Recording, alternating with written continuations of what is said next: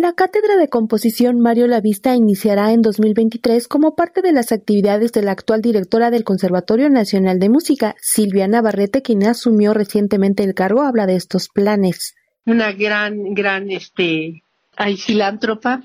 Entonces, ella nos está ofreciendo, María Elena Arispe, nos está ofreciendo eh, ser la patrona, digamos, de la Cátedra de Composición Mario Lavista en la que pensamos tener, eh, bueno, abrirla a toda la República y, si, y más allá también puede haber gente interesada de fuera de México en venir a tomar clases con los grandes, grandes compositores que fueron producto de la cátedra del maestro La Vista.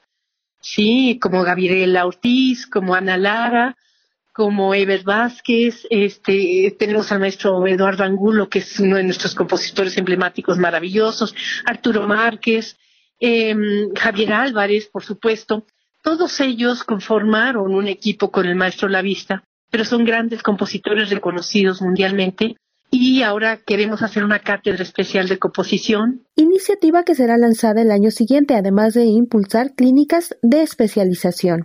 Tenemos ya desde hace cuatro años creada la cátedra de perfeccionamiento pianístico Ricardo Castro, de la cual han surgido pues este chicos intérpretes del piano que se han presentado incluso en la sala de Bellas Artes, en la sala principal, con gran éxito.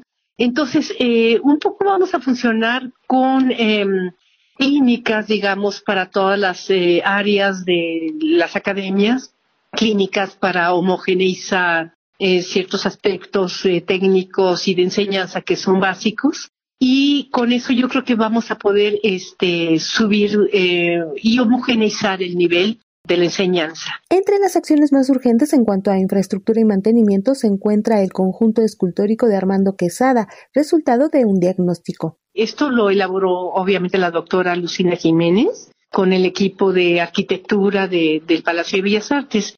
Y la buena noticia que nos dio es que ahora ya va a estar el conservatorio adscrito a monumentos artísticos entonces también vamos a poder eh, obtener recursos para el mantenimiento como un monumento catalogado artístico para el conservatorio. No te número que si los baños, que si esto, eso, este, que si las conexiones, este, eléctricas y que si el internet, todo eso, bueno, este, todo está eh, eh, diagnosticado y pues vamos a ir dando curso a los recursos de acuerdo a las prioridades. Para Radio Educación, Alejandra Leal Miranda.